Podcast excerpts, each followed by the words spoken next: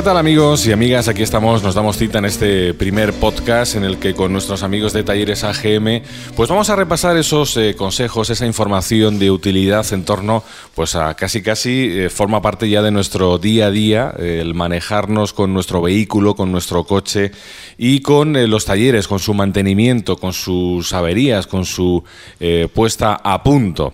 Saludamos a nuestro amigo Antonio desde Talleres AGM. Hola Antonio, ¿qué tal? ¿Cómo estás? Muy buenos días, bien. ¿Todo bien? Sí, sí. Eh, porque claro, mm, y, es algo que mm, casi por donde podemos empezar y por donde vamos a arrancar este podcast, que es hablando de los motivos más frecuentes o eh, me imagino que hay un perfil o varios perfiles predeterminados de la gente que pasa por las puertas de vuestro taller, ¿no? Eh, hay un top 5, un top 5 de, problemas, de, mantenimientos o de preguntas en vuestro taller, seguramente. Sí, sí. Eh, a ver, lo más común por lo que la gente entra en el taller es porque, claro, necesita o, tiene una avería en el coche.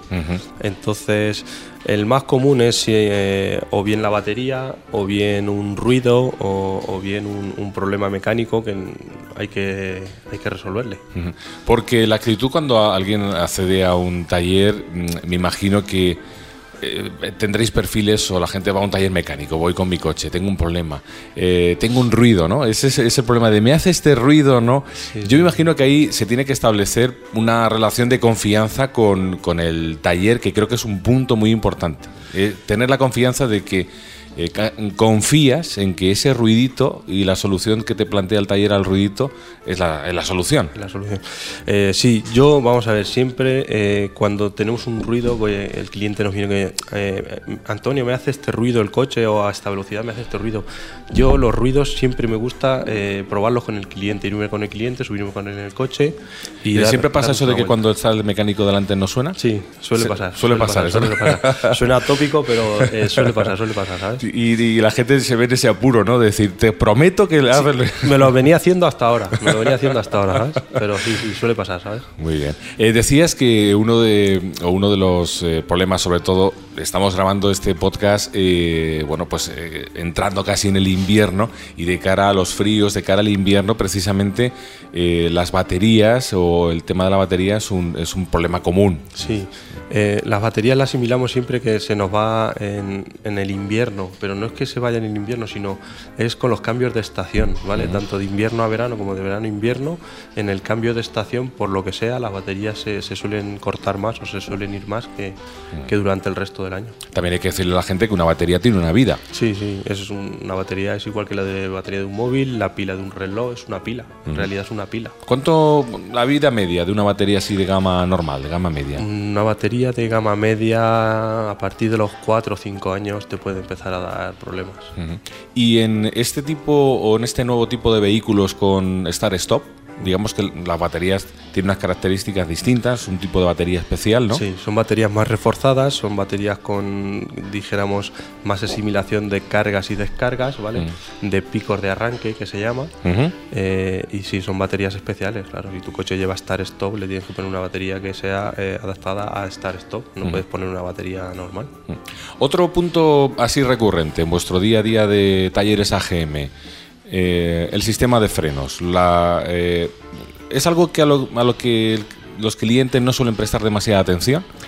es decir, es algo que no, es, no hace ruido, como dices tú, no es escandaloso. Exactamente. El, sistema de frenos es un sistema que eh, la gente o el 90% de los clientes no le presta atención. Simplemente cuando va a ITV o no le pasa la ITV o o ya empieza hasta que no hay un problema gordo. Exactamente hasta que no hay un problema gordo uno dice a ver Antonio mírame los frenos no, no, es una cosa que vaya como dijéramos eh, revísame las luces o no, no, no es una cosa común. Muy bien. Y eh, otra gran duda y de hecho por la que pasé yo recientemente eh, con mi vehículo es el tema de la correa de la distribución porque es algo que para los que no entendemos demasiado de de mecánica es una duda que tenemos. ¿Eso qué es? Eh, ¿Por qué hay que cambiarla? ¿Si tiene que cambiar en todos los vehículos? Si no... Eh, lo, primero es que no todos los vehículos tienen correa de distribución. Exactamente, eso te iba a decir. No todos los vehículos llevan correa de distribución, pero sí llevan una cadena de distribución. ¿vale? Entonces, eh, la correa de distribución, como todo el mundo sabe, o como la mayoría de gente sabe, hay que cambiarla cuando el fabricante lo recomienda. ¿vale? Eh, no todos los fabricantes lo recomiendan al mismo kilometraje, ni todos los vehículos requieren un mismo mantenimiento de la correa de distribución.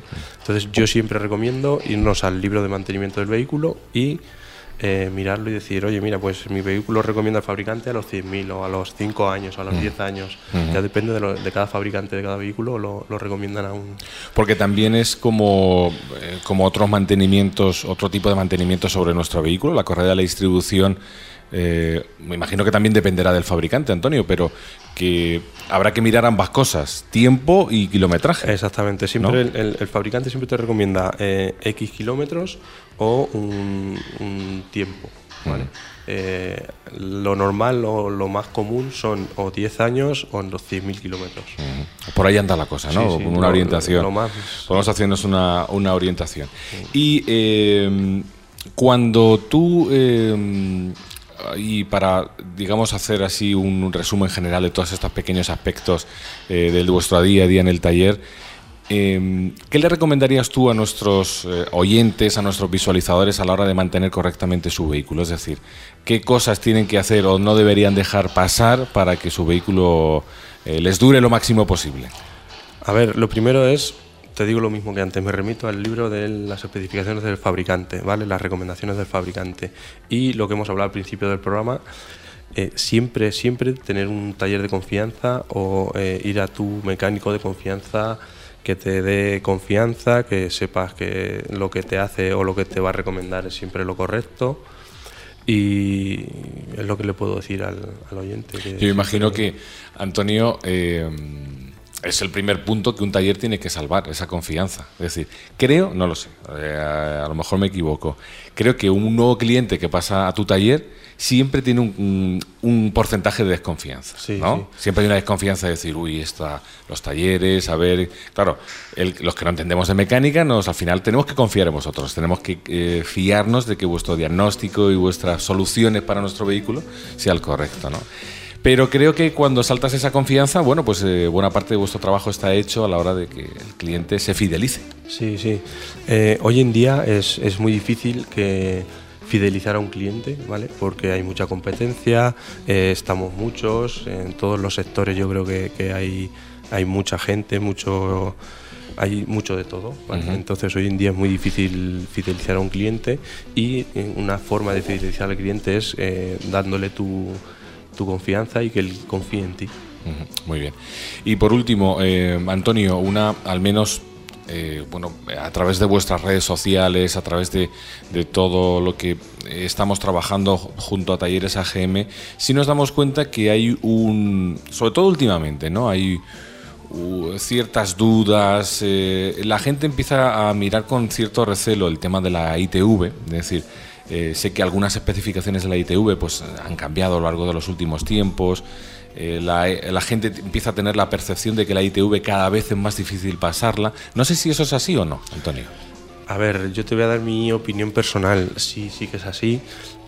De hecho, es más difícil eh, que antes pasar una ITV. Sí, no es que sea más difícil, sino eh, hoy en día estamos muy concienciados con el tema de la contaminación, con el tema del medio ambiente.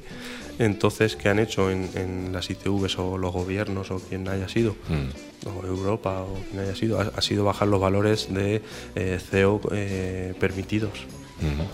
Entonces, ¿qué pasa? Que vehículos que ya tienen cierto desgaste, que tienen una edad, eh, claro, no, no, podemos pretender que contaminen igual que cuando el vehículo es nuevo de casa. Entonces, mm. cuando un vehículo ya tiene un desgaste, tiene unos años, eh, esas piezas ya no ajustan igual, eh, los cilindros no y los pistones no ajustan igual, eh, no queman igual, entonces claro, el índice de contaminación va subiendo.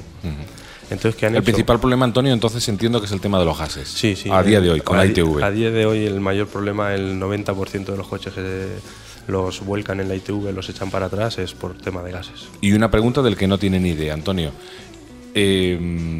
Los valores o, ese listón de pasas la ITV, no pasas la ITV, no es igual para un vehículo con, nuevo que para un vehículo con 10 años. Exactamente, no es igual ni para un vehículo nuevo ni para un vehículo con 10 años. Eh, depende si es un vehículo diésel, si es un vehículo gasolina, eh, si es híbrido. ¿vale? Entonces cada, cada vehículo o cada fabricante tiene unos valores, de, tiene una tabla de valores eh, que te permiten, que te dicen que esté dentro de esos valores. Entonces cada fabricante tiene una tabla. Entonces cada vehículo es un mundo. Muy bien. Bueno, pues Antonio, que muchas gracias por este primer ratito que hemos compartido aquí delante del micrófono. Te has sentado tranquilo, estamos, ya nos acabaremos acostumbrando. De hecho, pues irán viendo eh, los que nos vean a través de YouTube o a través de formato vídeo, pues verán que eh, vamos a grabar aquí. Hoy estamos grabando en Nuteco, grabaremos posteriores en otras ubicaciones y en otros lugares. Y grabaremos incluso algún día tomándonos un café una caña, Antonio, relajadamente y tranquilamente hablando de, cosas que nos interesan y en torno a talleres AGM para resolver esas dudas frecuentes que todos, y hablo en primera persona, los que no tenemos demasiada idea de mecánica o de eh, el mantenimiento de nuestro vehículo, pues podamos resolver esas dudas y esas cuestiones. Antonio, hasta el próximo ratito y, y muchas gracias. Nada, gracias a vosotros. Muy bien, un saludo. Hasta luego.